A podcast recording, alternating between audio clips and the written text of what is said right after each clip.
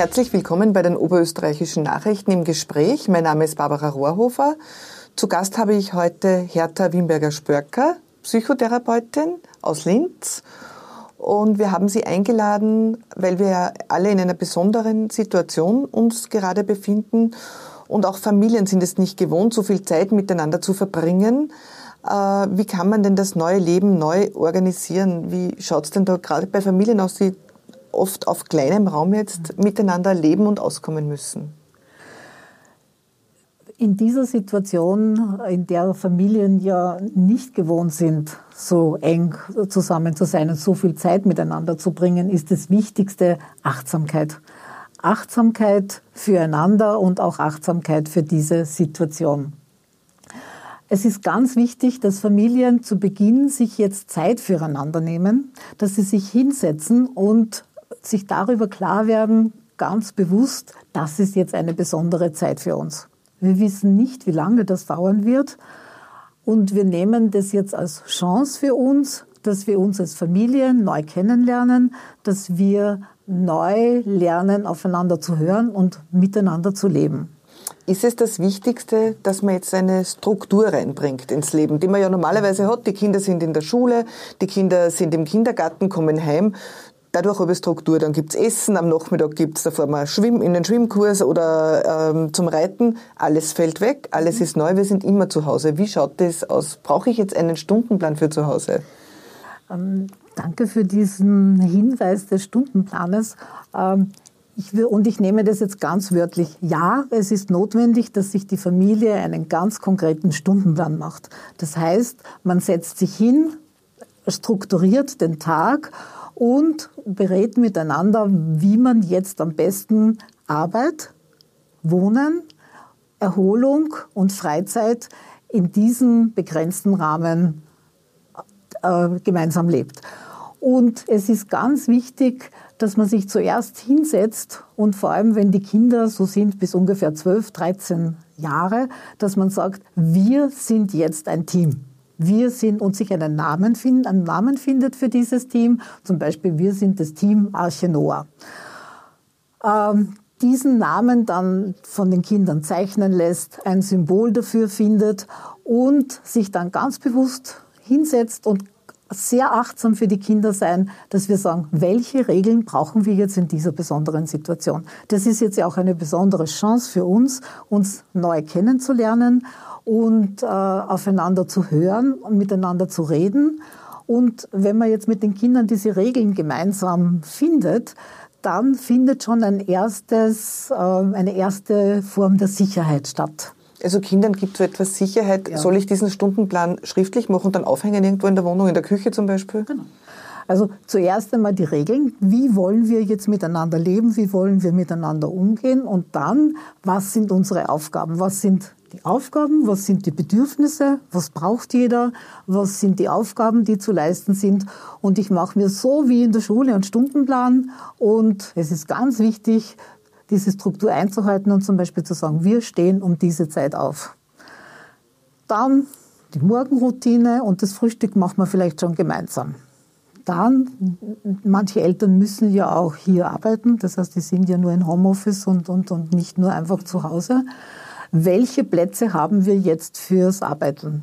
Die Eltern einen eigenen Arbeitsplatz, die Kinder, die in die Schule gehen, einen eigenen Arbeitsplatz und wir teilen uns die Arbeit ein, dass wir zum Beispiel von neun bis elf mit einer Pause arbeiten.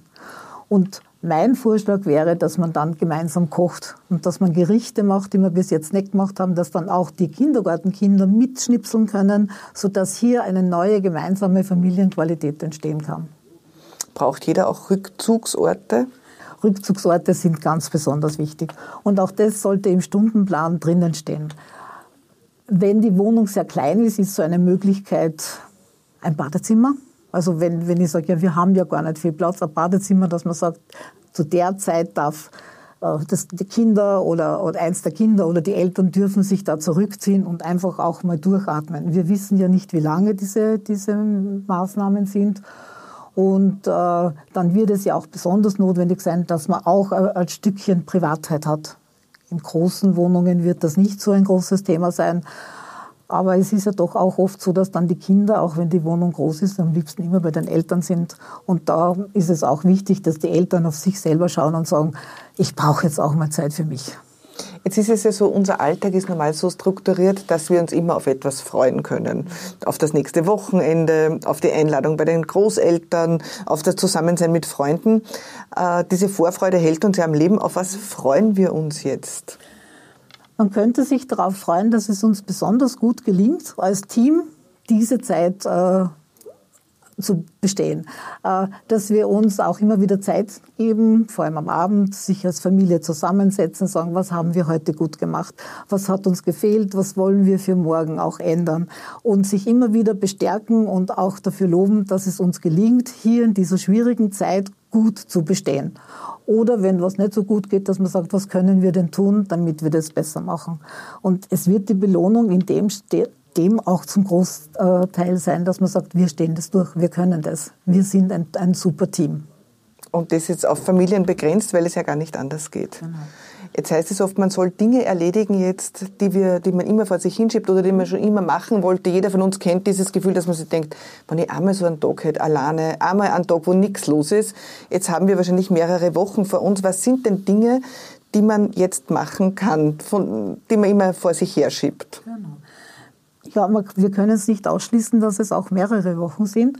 Und darum würde ich auch vorschlagen, dass man in dem Stundenplan jeden Tag eine Stunde ein trägt, wo man sagt, da machen wir jetzt das, was wir sonst nie machen. Und das kann jetzt natürlich was sein wie Ordnung machen, aussortieren, aber es kann natürlich auch was sein, äh, einmal eine Torte backen oder gemeinsam ein Passel machen. Also ganz unterschiedlich.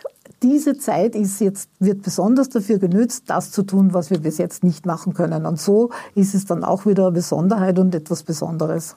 Werden wir uns besser kennenlernen in den kommenden Wochen? Ganz bestimmt. Und vor allem die Eltern für die Eltern ist es ganz wichtig, den Kindern zuzuhören. Also, dass die Kinder, auch die kleinen Kinder, die gleiche Sprechzeit bekommen und dass man eben besonders zuhört, hinhört. Wie geht's ihnen? Was sind ihre Ängste? Was sind ihre Sorgen? Was sind aber auch ihre Freude? Vielleicht sind die auch ganz froh, dass sie einmal alle zusammen haben. Und, und äh, so eine gute Aufmerksamkeit füreinander zu entwickeln. Und wenn es zum Beispiel, ich kann mir vorstellen, wenn es äh, mehrere Kinder gibt, es fängt ab zwei an, glaube ich, dass es auch zu Streitereien kommt äh, des Öfteren.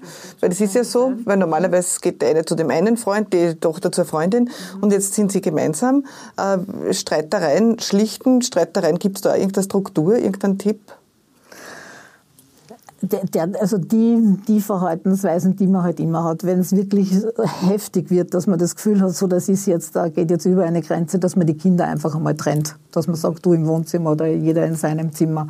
Und dann ist es aber wichtig und das ist auch eine Chance zu sehen, was steckt denn da dahinter, dass man dann jetzt die Zeit nutzt, die man hat, dass man sich wirklich mit den Kindern auch hinsetzen kann und einfach, wenn dann die sozusagen die, die, die Wut verraucht ist, zu sagen, was hättest du denn gebraucht? Denn hinter diesen Wutausbrüchen stecken ja sehr häufig Bedürfnisse, es stecken Ängste dahinter. Und hier haben Eltern, die ja einen guten, guten Kontakt zu ihren Kindern haben, dann die Möglichkeit, einmal wirklich zu hören und zu spüren, worum es geht und einfach auch zu schauen, und was können wir, was hättest du in der Situation denn besser gebraucht oder was, was, was, was hättest du denn gebraucht? Also, dass man dann nicht sagt, du böses Kind, sondern das auch die Bedürfnisse dahinter wahrnimmt und nicht dramatisiert.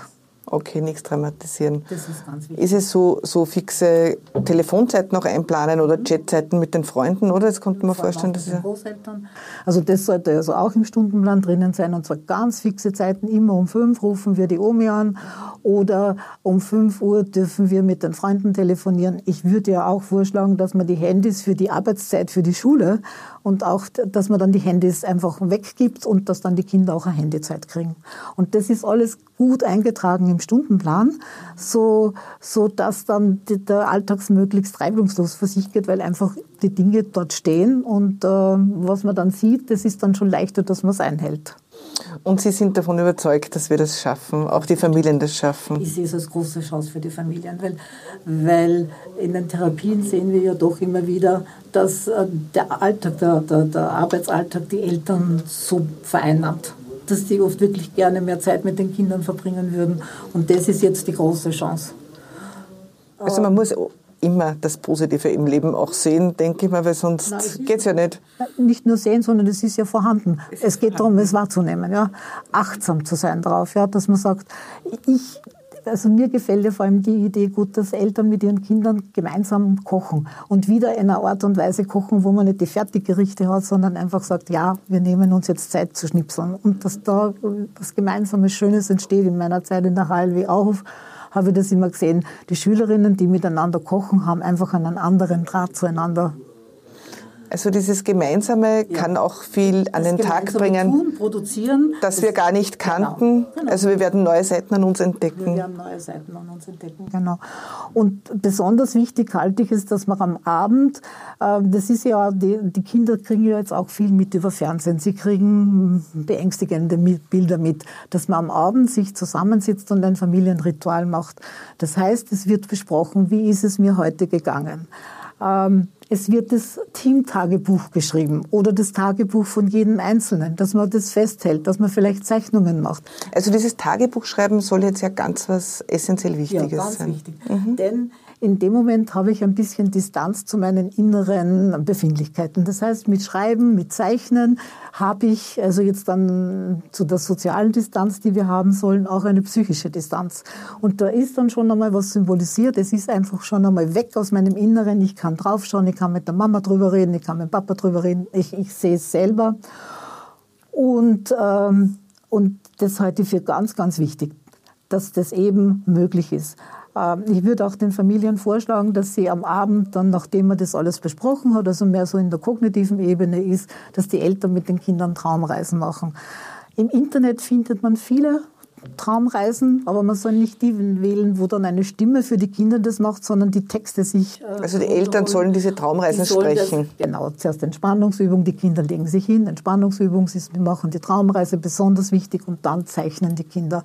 Und dann spricht man auch über diese Zeichnungen. Da werden dann vieles von dem, was unbewusst in der Seele der Kinder vorgeht, wird sich dann hier schon nicht mehr so schlimm sein. Ich kann draufschauen, ich kann mit den Eltern reden. Und äh, diese unbewussten Vorgänge sind sehr, sehr stärkend für die Kinder, weil darum wird es ja auch gehen, dass sie lernen, in Krisenzeiten umzugehen. Und das ist ja auch eine Chance und was, was, was Gutes für die Zukunft. Kinder, die Krisen durchgestanden haben, und das ist ja auch eine Form von Krise, äh, die haben dann auch Strategien erlernt, wie man halt mit schwierigen Situationen umgeht. Und die kommen ja immer wieder, wie natürlich, wir wissen. Natürlich. Es wird nicht die einzige Krise sein. Genau. Es ist eine große. Schon, das haben wir durchgestanden oder auch wir als Familie haben das durchgestanden. Das Wir-Gefühl wird, äh, wird gestärkt. Und so sehe ich wirklich auch große Chancen für Familien hier, äh, den Alltag auch nachher neu zu leben und einander neu zu begegnen. Und vor allem sehe ich die Chance drin, dass die Eltern ihre Kinder in einer Art und Weise kennenlernen, die sie vorher gar nicht die Zeit dafür hatten. Frau Magister Wimberger, danke recht herzlich fürs Gespräch. Dankeschön.